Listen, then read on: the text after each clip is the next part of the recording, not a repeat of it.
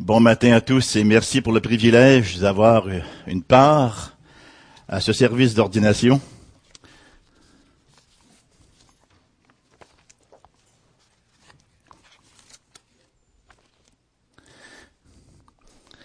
J'ai promis à Pascal que je pleurais pas. J'espère tenir promesse, mais déjà, je sens que ça va être dur à, tenir comme promesse. Vous savez tous. Ils le savent tous. Hein? À quel point Pascal m'est cher. Un frère très cher. Il y a quelques années, j'ai oublié le nombre, vous savez. La Fontaine dirait les ans sur la cause. Hein? On oublie le nombre des années après un certain moment, n'est-ce pas, réel? Quelques années après un cours, enfin c'était censé être un cours d'homilétique, un cours de la prédication, que Pascal avait transformé en cours de théologie pastorale. Il avait le don de changer l'atmosphère d'un cours, vous savez. Et il vient me voir après un cours du soir et il me dit, Monsieur Perron, est-ce que vous voudriez être mon mentor? La question m'a surprise et m'a aussi effrayé parce que, d'abord, je n'avais pas nécessairement d'idée très précise sur la description de tâche d'un mentor. Et je me sentais pas très compétent pour la chose non plus. Alors je dis, si vous avez beaucoup de foi, on peut quand même tenter. Son esprit d'aventure a fait en sorte qu'il a tenté l'entreprise et nous sommes devenus, je pense qu'on a développé une relation fraternelle assez extraordinaire. Alors, désolé, Monsieur Deneau, c'est maintenant mon fils. Euh, vous, vous, en trouverez un autre, hein. J'ai coupé le cordon déjà. Alors, moi, je l'ai rattaché, laissez-moi vous dire. Alors, c'est un grand privilège, effectivement, que de prêcher à ton, à ton ordination, mon cher Pascal, à cette reconnaissance euh, de ton appel dans le ministère, un appel qui, euh, déjà depuis plusieurs années, dans notre esprit, n'a jamais fait aucun doute. Et on est très, très béni de voir les progrès que tu as toujours fait dans le ministère et les fruits déjà qui euh, sont portés et qui rendent témoignage, effectivement, à ton appel. J'aimerais vous inviter à ouvrir la parole de Dieu avec moi dans 1 Timothée chapitre 4 au verset 16.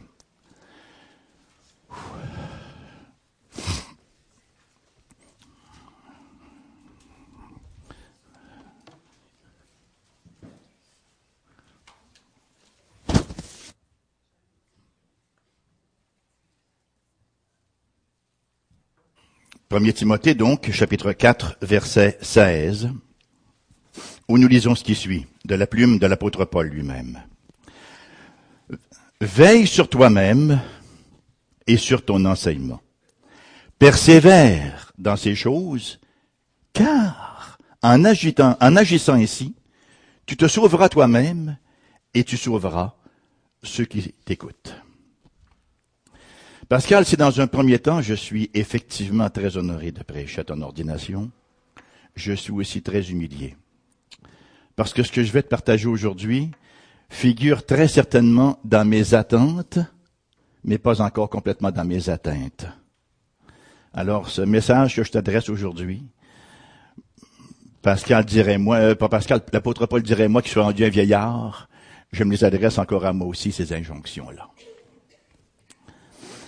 Il y a un certain temps, Pascal, tu te souviendras que j'ai remis à tous les pasteurs, tous les serviteurs de notre association, un livre de Kent Hughes qui s'intitule Liberating Ministry from the Syndrome Success. C'est un livre qui était très apprécié parce que finalement, c'est un livre qui vient enlever la pression qui pèse souvent sur nous comme ministres du culte d'avoir des succès un peu comme le monde l'entend de pouvoir se valoriser, de pouvoir se targuer que nous avons le nombre, que des foules nous suivent et que partout où on passe, les miracles s'opèrent et que tout subitement est changé en or. Et je pense que c'est un livre qui se devait d'être écrit, d'autant plus qu'il est écrit par un homme qui a vécu lui-même l'expérience. Frais émoulu d'une faculté américaine, soutenu par une église, une méga church, une méga église, se lance dans le ministère pour réaliser finalement que c'est pas comme ça que ça se passe. Une fois qu'on a réalisé cela, qu'on a accepté le fait que Dieu est souverain dans son œuvre, il y a un autre danger qu'on court. Le danger de tomber dans l'autre extrême et de développer une théologie de la petitesse et du surplace en disant Dieu est souverain. Un ministère chrétien doit produire du résultat. Le terme, bien sûr, étant compris dans son sens biblique. Quand on pense succès, bien sûr, on pense nombre, on pense bâtiment, on pense programme, on pense notoriété dénominationnelle. Nous ne poursuivons pas ce genre de succès-là, qui est un succès de religiosité à la manière mondaine, mais nous poursuivons le succès biblique. Nous ne croyons pas que l'application de certains programmes va de facto faire en sorte que les gens vont se bousculer au portillon pour entrer à l'Église. Cependant que nous devons avoir des attentes. Nous avons toutes les raisons de nous attendre à du succès dans le ministère. D'ailleurs, les attentes sont nécessaires. Si on n'a pas d'attente, on ne va pas dans le ministère. Nous entrons effectivement dans le ministère parce que nous avons des attentes précises. Nous avons des attentes et elles sont nécessaires au service. Et le cadre de la souveraineté de Dieu fait en sorte que nos attentes sont justifiées aussi. Nous œuvrons à dispenser les moyens de grâce. Qu'est-ce que c'est qu'un moyen de grâce? Dieu a une somme de grâce qu'il veut répandre sur son peuple et il le fait comment? Par les moyens qu'il a donnés. Alors en tant que ministre du culte, dispensateur de la parole, la foi vient de ce qu'on entend, ce qu'on entend vient de la parole de Dieu. Nous savons qu'en dispensant les moyens de grâce, Dieu va dispenser de facto sa grâce. Nous sommes mandatés par le Christ qui est avec nous. Et il a une somme incommensurable de bénéfices pour son peuple, qu'il va accorder par les moyens de grâce. Nous avons des attentes de bénédiction. Cependant que les attentes de bénédiction ne doivent pas être confondues avec présomption. Le fait d'être ordonné, le fait d'avoir reçu un appel au ministère ne fait pas de facto de nous des serviteurs qui font l'œuvre de Dieu. On ne peut pas dire je ne fais rien, mais je m'attends à la bénédiction. Dieu qui a décrété la fin a aussi décrété les moyens par lesquels la fin est arrivée. Le succès auquel on s'attend, il est d'ordre spirituel. C'est pas nécessairement le nombre, encore une fois, malgré que le nombre est inclus. Le succès auquel nous nous attendons, Pascal, c'est le salut des élus et la sanctification progressive des convertis. Horatius Bonar, dans son excellent bouquin Words to Winners of Souls, écrit ce qui suit et je traduis. La fin pour laquelle nous entrons dans notre office de ministre est le salut des âmes. Les moyens à cette fin, et ça c'est une très belle synthèse du verset 16 du chapitre 4 de la première épître de, à Timothée que nous avons lu tantôt.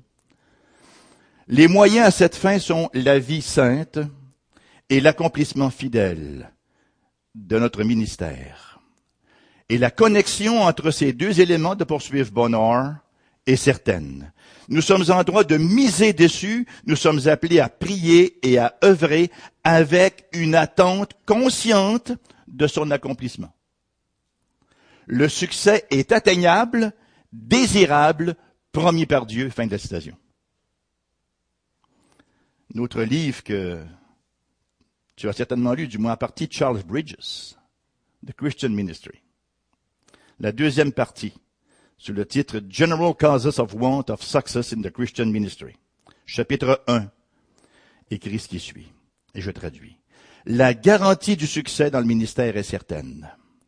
Elle est inscrite dans le caractère de notre travail, alors qu'elle y fournit diligence et persévérance. Il ajoute, nous avons la même garantie de succès dans la parole de Dieu qui subsiste à jamais la souveraineté divine devant laquelle nous nous prosternons en obéissance, c'est le juste gouvernement de Dieu fidèle. En conséquence, nous ne devons jamais, de poursuivre Bridges, placer sa souveraineté en opposition à sa fidélité. Nous ne devons jamais opposer la souveraineté divine à la fidélité divine. Hein. Mettons que quelqu'un vient à la compréhension des doctrines de la grâce, il vient à la compréhension de la souveraineté divine, et subitement, il se met à douter de son élection ça sera opposé souveraineté divine et fidélité divine. Dieu est fidèle à ses promesses. Le ministre de la parole, qui comprend que la prédication est centrale, comprend que Dieu a ordonné cette prédication-là, ce moyen-là, et il douterait que Dieu va bénir, sa, va bénir sa prédication? Le problème, Pascal, et, je pense qu'on est tous pareils, hein? On est convaincu, parce que la parole nous le dit, que Dieu bénit la prédication. Notre problème, c'est est-ce que Dieu va bénir ma prédication? Parce qu'on regarde à nous autres. On regarde encore à nos imperfections. On regarde encore à la, pléthore de nos carences. À tout ce qu'on n'a pas encore atteint. On regarde au Christ. On regarde au sein du passé. On regarde autour. Et on se met à douter. Est-ce que Dieu va bénir la prédication de misérables pécheurs comme moi? Dieu l'a promis. Dieu sauve des pécheurs et il appelle dans son œuvre des pécheurs, il n'y a personne d'autre à appeler. Il les équipe, il les oint et il bénit leur prédication. Christ aime l'Église. Et dans cette perspective, dans son désir d'en prendre soin, il lui a donné des pasteurs, docteurs, puis il les bénirait pas. Christ aime son Église.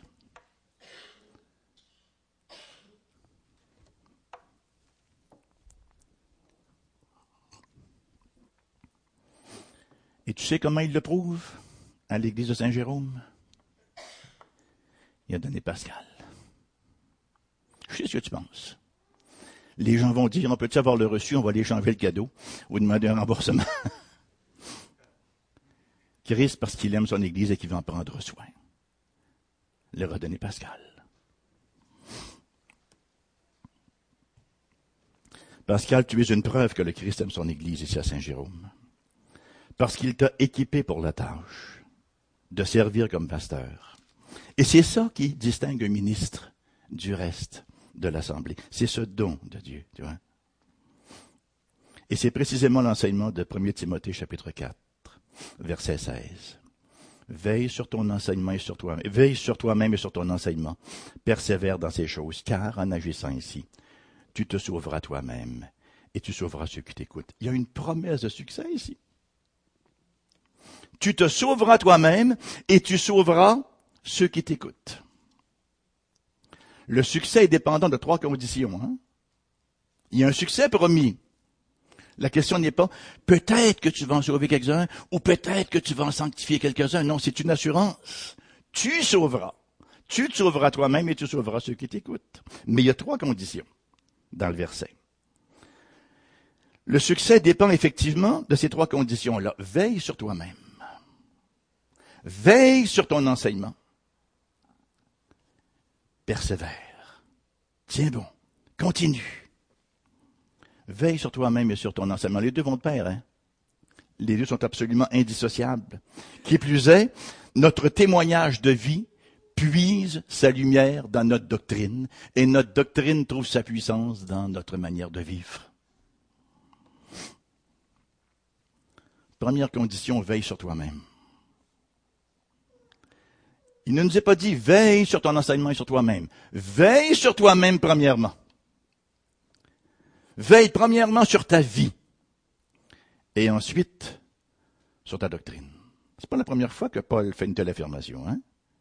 Il avait adressé la même injonction aux anciens d'Éphèse au livre des Actes, chapitre 20, verset 28, où il leur dit, prenez donc garde à vous-même. Et conséquemment, après, à tout le troupeau sur lequel le Saint-Esprit vous a établi épiscopoi, vous a établi évêque, pour paître l'Église de Dieu qu'il s'est acquise par son propre sang. Un puritain disait, trop d'hommes apprennent à être pasteurs avant d'apprendre à être chrétiens. Dieu va d'abord œuvrer en nous avant d'œuvrer efficacement par nous. Veille sur toi-même. Veille sur ta vie. En d'autres mots, puis là je me rappelle ce qu'on se disait il y a deux heures, aie une vie exemplaire. Sois un modèle. C'est quoi, Pascal, un modèle? Est-ce que c'est quelque chose qu'on décide de nous-mêmes? On dit un modèle, à mon avis, ça doit être, la parole de Dieu nous dit, qu'est-ce que c'est qu'un modèle? On n'a qu'à reculer au verset 12. que personne ne méprise ta jeunesse, mais sois un modèle. Pour les fidèles, en parole, en conduite, en charité, en foi et en pureté.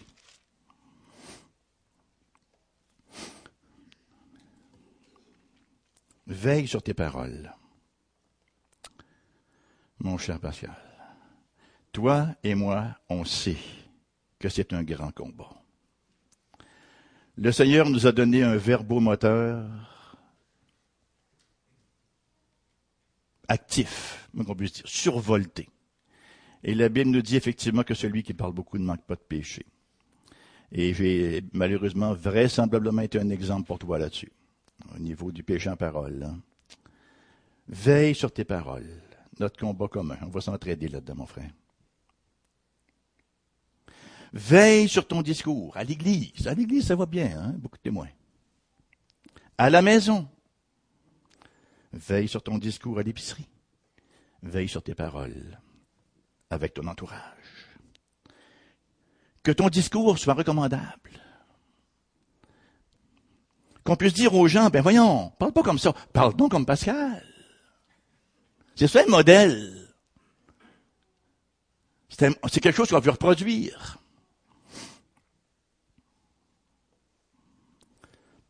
Parle comme Pascal. Il y a toujours une parole d'encouragement. Il y a toujours une parole assaisonnée de grâce. Il y a toujours une parole qui contribue à l'édification. C'est ça, Pascal, être modèle en parole. Hein? C'est ce qu'on vise, ce vers quoi on tend. Et on admet qu'il reste encore quelques mètres à franchir. Hein? Veille sur ta conduite que ton comportement en général soit en harmonie avec ton discours. Ne va pas détruire par ta conduite ce que tu aurais pu construire par ton discours. Comme disait quelqu'un de manière un peu cavalière, à défaut de manquer d'élégance et rempli de vérité, puissent tes bottines suivre tes babines.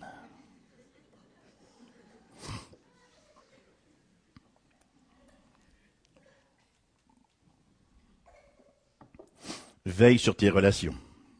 Sois un modèle en charité, nous dit également le verset 12. Sois quelqu'un qui aime Dieu. Et je sais que tu as un cœur pour Dieu. Qui aime Dieu. de tout son cœur, de toute son âme, de toute sa pensée, de toute sa force. Et qui aime son prochain comme lui-même. Cultive cette passion que tu as pour les âmes. Je fais souvent une plaisanterie à Pascal. Je dis, Pascal, t'as pas de cœur. Moi, je pleure tout le temps, lui, il pleure jamais. Mais apparemment qu'il pleure des fois. Si tu le vois un bon moment donné, j'aimerais une preuve de cela hein, sur photo. Pleure avec ceux qui pleurent. Réjouis-toi avec ceux qui, se réjouissent. Je le dis en plaisantant, je sais que un cœur. Et je sais que tu as un cœur très ouvert, un cœur très sensible aux autres, très pastoral. Veille sur ta foi. Sois un modèle de foi pour les brebis qu'elle puisse voir ta confiance inébranlable dans les promesses de Dieu, qu'elle voit ton audace dans le bon combat. Vas-y pour les projets, mon pute. Ça sera jamais trop gros.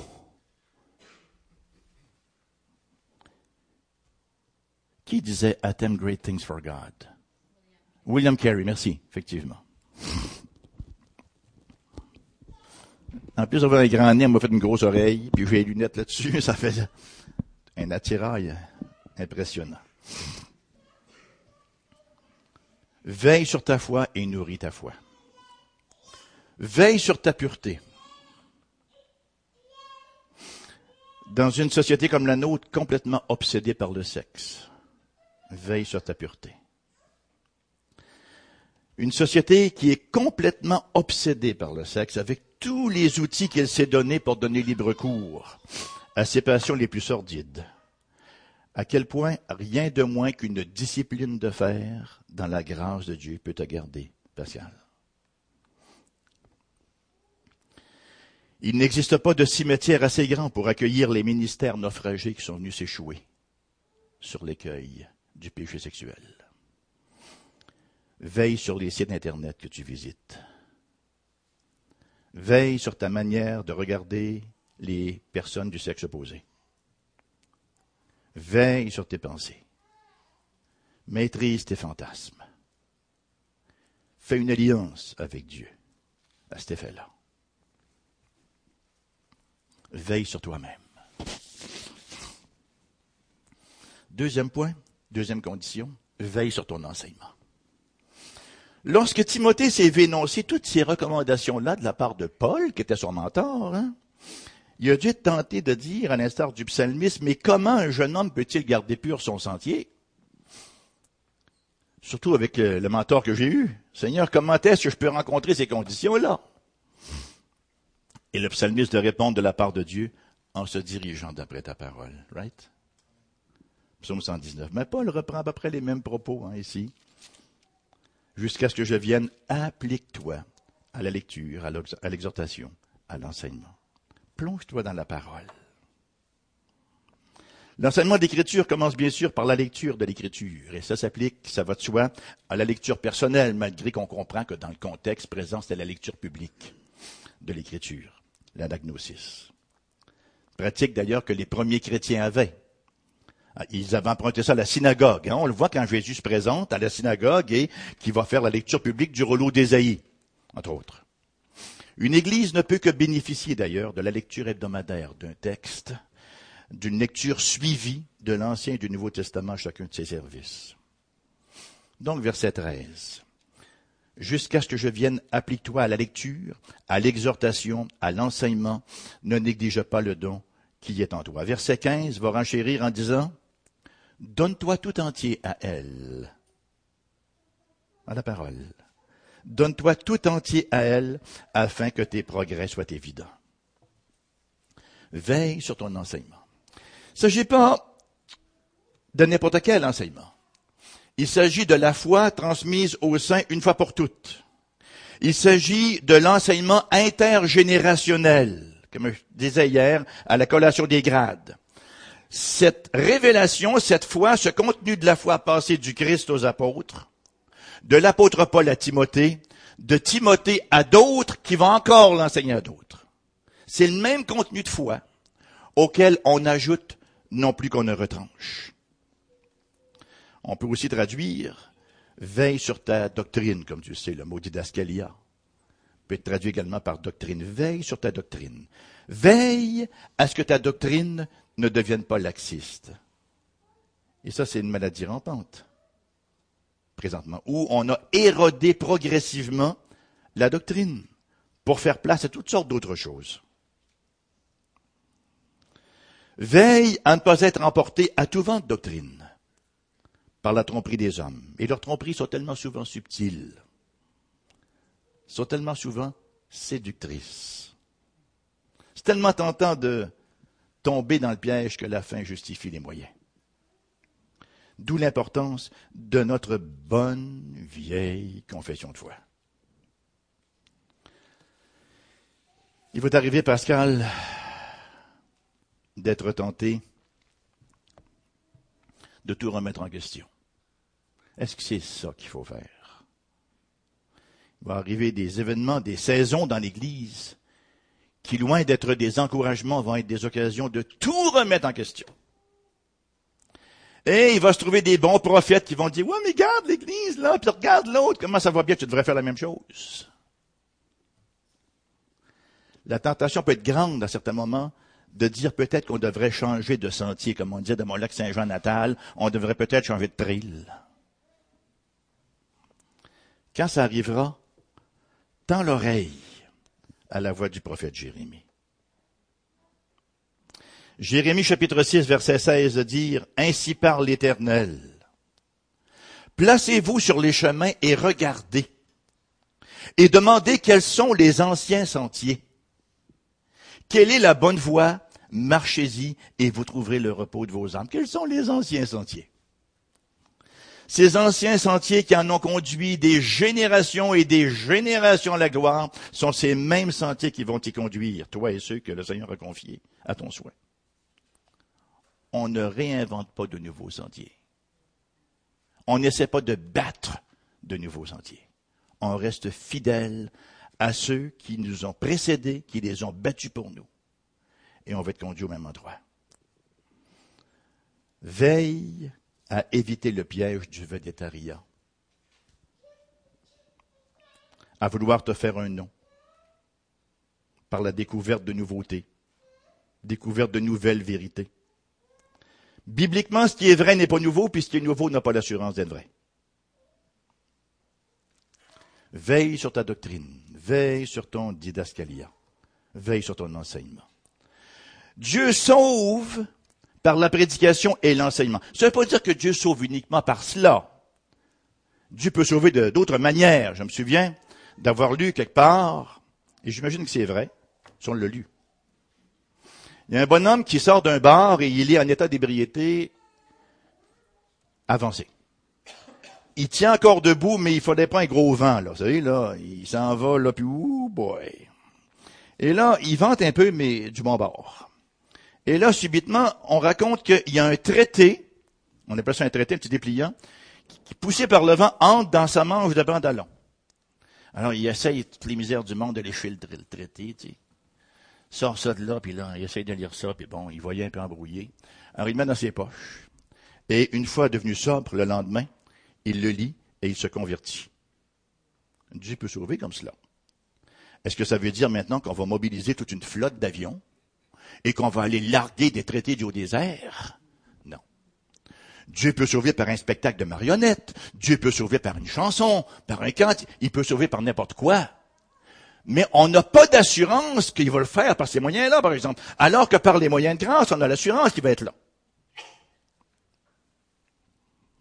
Nous avons l'assurance quand vous ouvrez euh, le bulletin ici à Saint-Jérôme, euh, dimanche, telle date, euh, Réal va prêcher.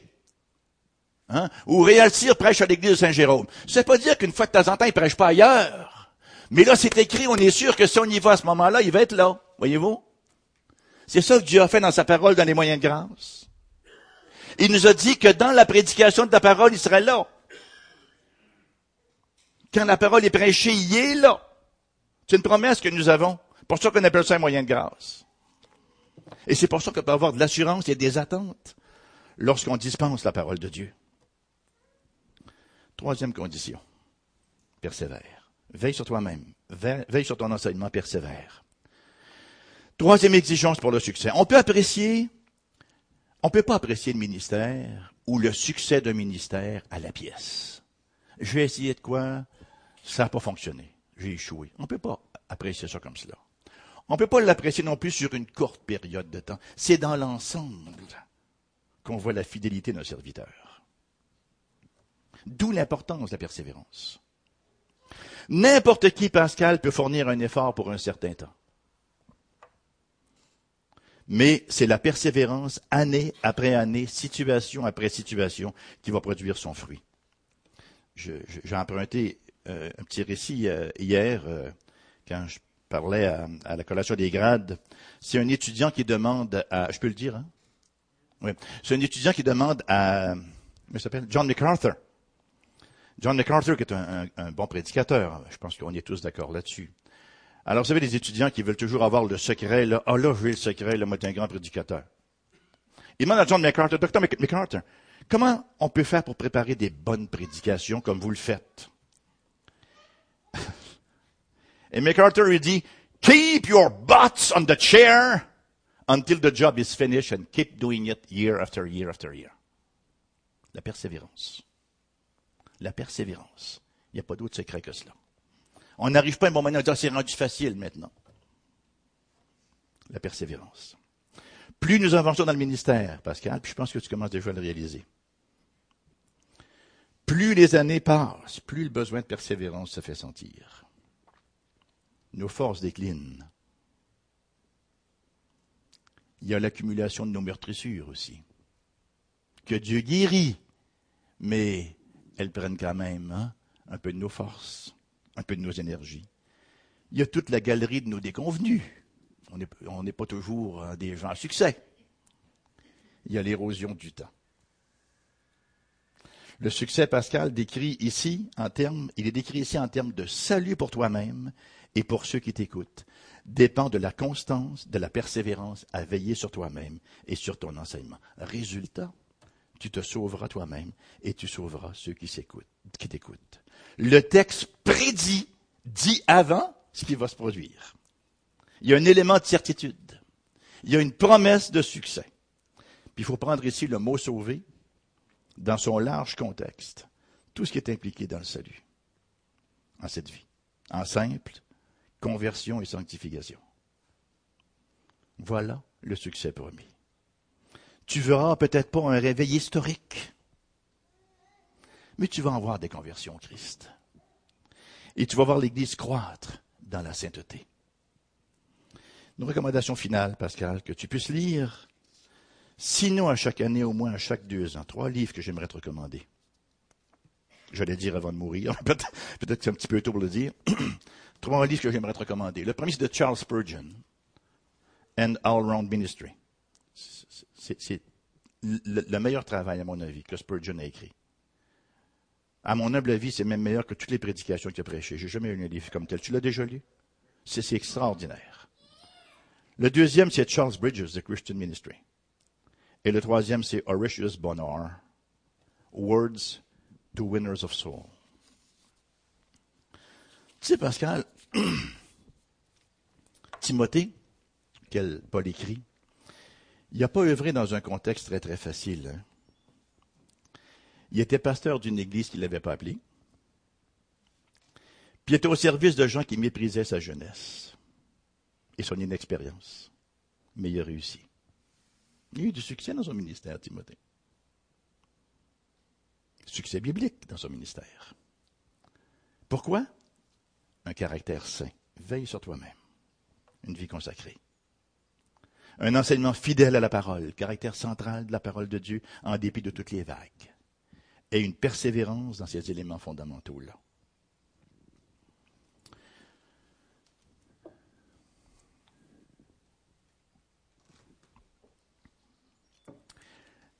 J'aimerais maintenant m'adresser brièvement aux membres. L'Église ordonne Pascal parce que le Christ l'avait déjà ordonné. J'espère que vous réalisez que vous n'inventez pas ça ce matin. Hein? Vous reconnaissez ce que le Christ avait déjà décrété. Pascal n'est pas pasteur par la volonté de l'Église évangélique de Saint-Jérôme, réformé baptiste, mais par la volonté de Dieu. Et lorsque Dieu appelle, il équipe. Et c'est ce que vous reconnaissez collectivement aujourd'hui. Cette ordination qui consacre Pascal au ministère, il y engage, mais elle vous engage aussi et elle vous engage tout autant que lui. En reconnaissant son appel par cette ordination, vous déclarez ceci. Dieu, dans sa miséricorde, nous a fait un don. Dieu fait des dons, les dons de, de, on trouve dans Corinthiens, puis il fait des dons d'hommes aussi, hein, Éphésiens, les hommes dons. Donc Dieu, dans sa miséricorde, nous a fait un don d'un pasteur docteur. Il l'a fait pour le perfectionnement des saints ici à Saint-Jérôme. Vous vous engagez donc à vous rallier derrière vos leaders. C'est vrai que on doit se soumettre les uns aux autres, c'est une vérité. On doit le faire dans l'humilité en raison de notre égalité ontologique, notre égalité d'être. En tant qu'être humain, nous sommes tous égaux, c'est vrai. Mais il y a une organisation économique aussi. Hein? Comment ça marche dans la maisonnée, l'économia. C'est-à-dire que dans des êtres égaux, il y a des fonctions différentes.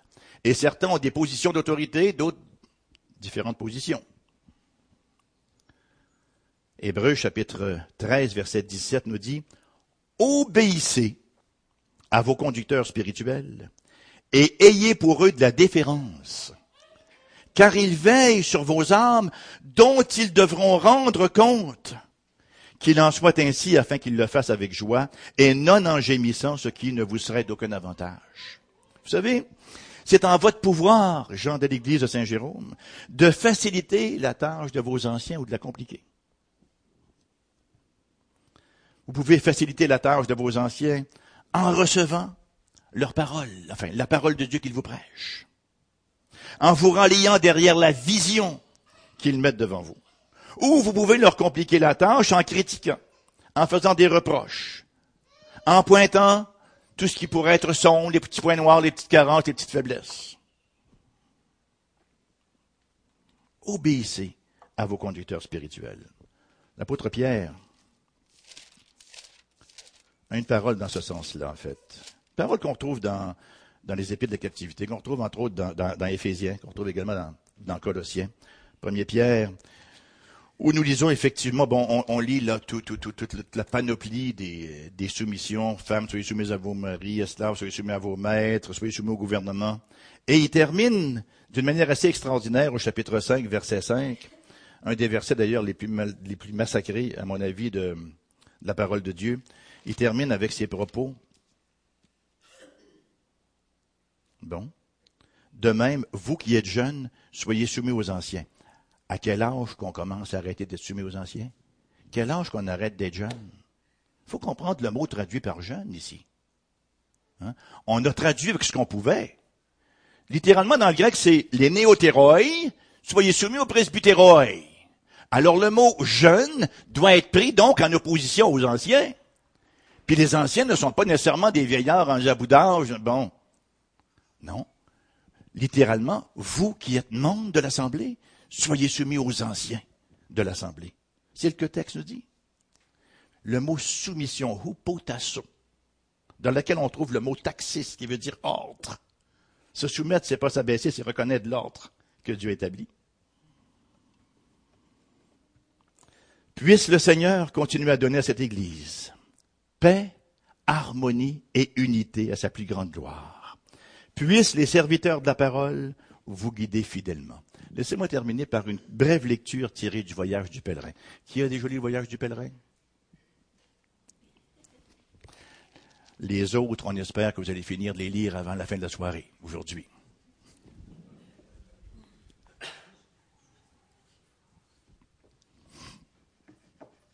C'est une, comment on dit ça? C'est pas une paraphrase, c'est une allégorie, une allégorie de la vie chrétienne. Alors donc, nous sommes ici dans l'épisode où Chrétien se présente à la maison d'interprète. On sait que Chrétien a quitté la, ville de perdition et se dirige vers la cité céleste. Et là, il se pointe à la porte de la maison d'interprète et il frappe et interprète vient ouvrir la porte et la conversation va comme suit. Monsieur, dit le pèlerin, je suis un homme qui vient de la ville de destruction et se dirige vers la montagne de Sion. Celui qui se tient à la porte d'entrée de ce chemin m'a dit que si je venais ici, vous me montreriez des choses merveilleuses qui me seraient très utiles pour mon voyage. Ben, entrez, dit l'interprète. Je vais vous montrer ce qui vous sera profitable. Il demanda alors à son serviteur d'allumer une chandelle. Puis, il pria Chrétien de le suivre.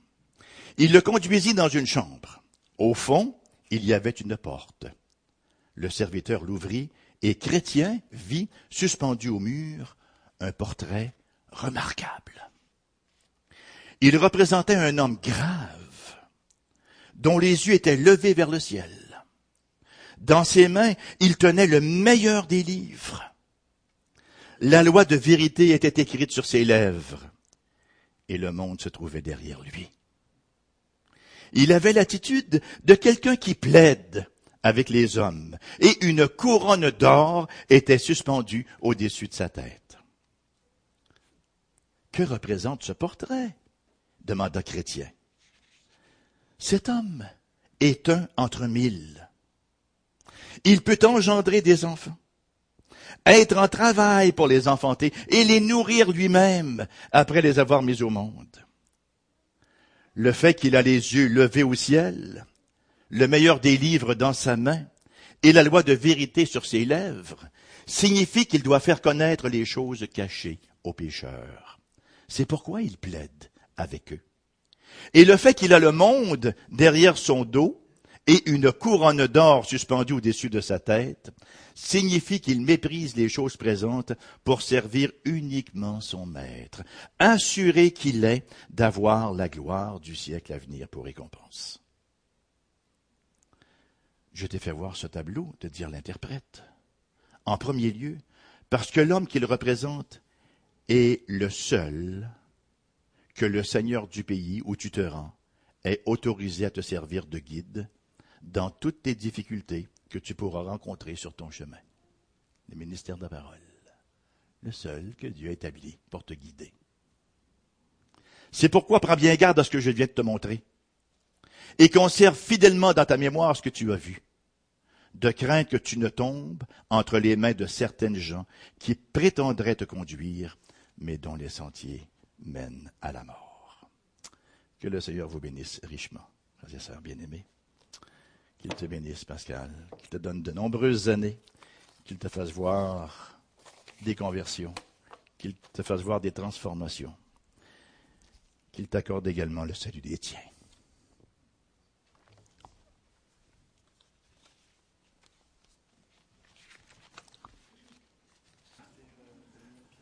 Ouais. J'inviterai donc euh, notre frère, euh, le pasteur Réal Cyr, à bien vouloir s'avancer, de même que le pasteur Daniel Durand, s'il vous plaît. Juste euh, au cas où, pasteur, ancien, évêque, c'est le même mot dans la parole de Dieu. C'est interchangeable. Merci beaucoup. Notre frère Réal va nous lire maintenant, faire lecture de Romains chapitre 10, les versets 14 et 15, et ensuite Éphésiens chapitre 4, versets 11 à 16. Comment donc invoquera-t-il celui qui n'ont pas, cru? Et comment croiront-ils en celui dont ils n'ont pas, pas entendu parler? Et comment entendront-ils parler s'il n'y a personne qui prêche? Et comment y aura-t-il des prédicateurs s'ils ne sont pas envoyés, selon qu'il est écrit? Qu'ils sont beaux les pieds de ceux qui annoncent la paix, de ceux qui annoncent de bonnes nouvelles. Éphésiens maintenant, chapitre 4, et notre frère Daniel Durand, le pasteur Daniel Durand de l'Église réformée baptiste de Montréal, va nous faire lecture des versets 11 à 16. Il a donné les uns comme apôtres, les autres comme prophètes, les autres comme évangélistes, les autres comme pasteurs et docteurs, pour le perfectionnement des saints, en vue de l'œuvre du ministère et de l'édification du corps de Christ, jusqu'à ce que nous soyons tous parvenus à l'unité de la foi et de la connaissance du Fils de Dieu, à l'état d'homme fait, à la mesure de la stature parfaite de Christ, afin que nous ne soyons plus des enfants flottants et emportés à tout vent de doctrine par la tromperie des hommes, par leur ruse, dans les moyens de séduction, mais que professant la vérité dans la charité, nous croissions à tous égards en celui qui est le chef, Christ. C'est de lui et grâce à tous les liens de son assistance que tout le corps bien coordonné et formant un solide assemblage tire son accroissement selon la force qui convient à chacune de ses parties et s'édifie lui-même dans la charité. Merci. Quel, quel verset extraordinaire. Le perfectionnement des saints. Hein? Le beau mot, le cathartizo, qui veut dire littéralement réparer les filets. Hein? La mise en ordre des saints pour l'œuvre du ministère. Là, Pascal, c'est le temps maintenant de te lever et de t'approcher.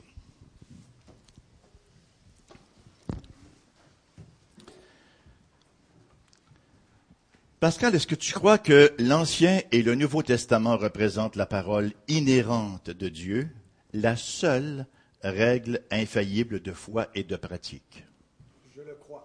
Tu ne crois pas qu'on soit obligé d'ajouter de la psychologie ou non? Tu crois que c'est la seule règle de foi et de pratique? pleinement suffisant. Est-ce que tu endosses pleinement la confession de foi de cette Église, notamment la 1689? Représente-t-elle, selon toi, le système doctrinal enseigné dans l'Écriture? T'engages-tu, advenant un désaccord avec l'une de ces affirmations, à le faire aussitôt savoir au Collège d'anciens?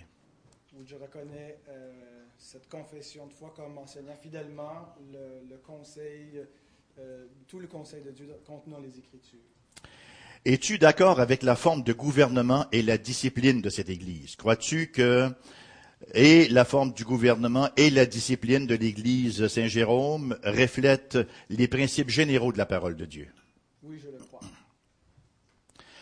Pascal, est-ce que tu acceptes la charge d'ancien dans cette Église?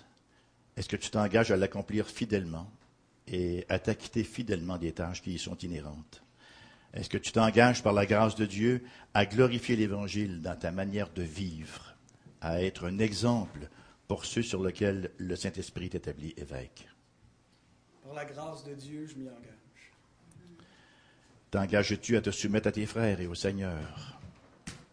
Je m'y engage également.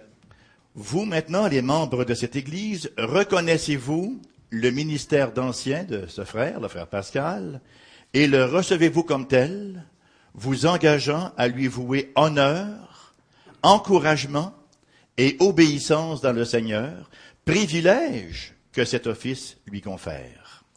Vous pouvez répondre les membres de cette Église à main levée. Merci. Amen.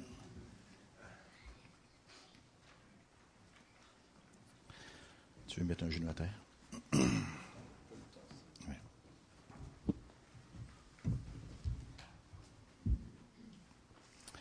On va s'approcher pour mains notre frère.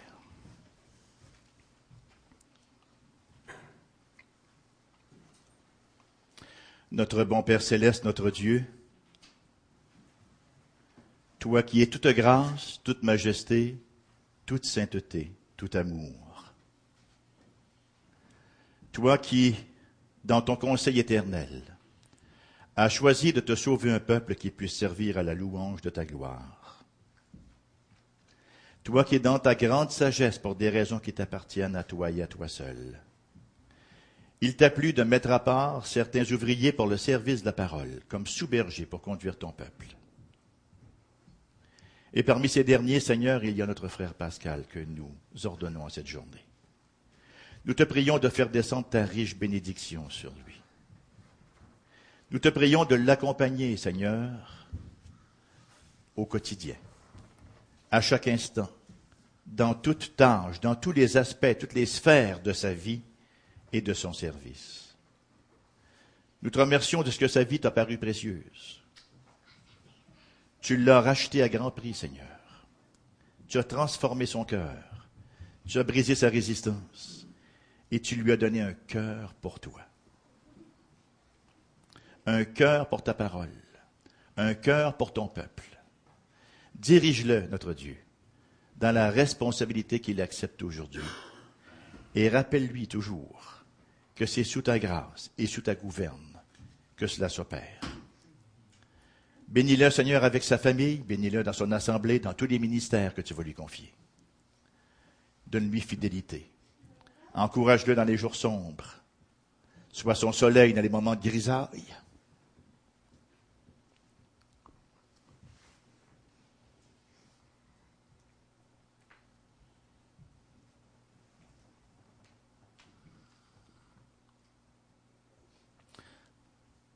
sa consolation dans les chagrins, sa lumière dans ses grands moments de joie. Et merci Seigneur pour tout ce que tu veux faire par son bien. Merci pour tout ce que tu veux faire également par sa prédication. Et on te loue pour tous les dons que tu lui as conférés. Et on te prie pour Caroline, Seigneur. Et on te remercie pour elle. C'est la compagne, c'est la grâce que tu lui as donnée, Seigneur. Une compagne pleine de grâce. Désireuse de l'appuyer dans son ministère. Encourage-la, Seigneur. Fais en sorte qu'elle soit une bonne conseillère aussi pour Pascal. Donne-leur de l'unité, Seigneur, dans leur couple. Donne-leur également de faire en sorte que leurs enfants puissent grandir dans tes voies. Et accorde-leur la grâce, Seigneur, de, les voir eux aussi, dès leur jeune âge, prendre le chemin étroit qui mène à ta glorieuse, à ton glorieux royaume. Au nom précieux et glorieux du Christ Jésus, on te prie. Amen. Amen.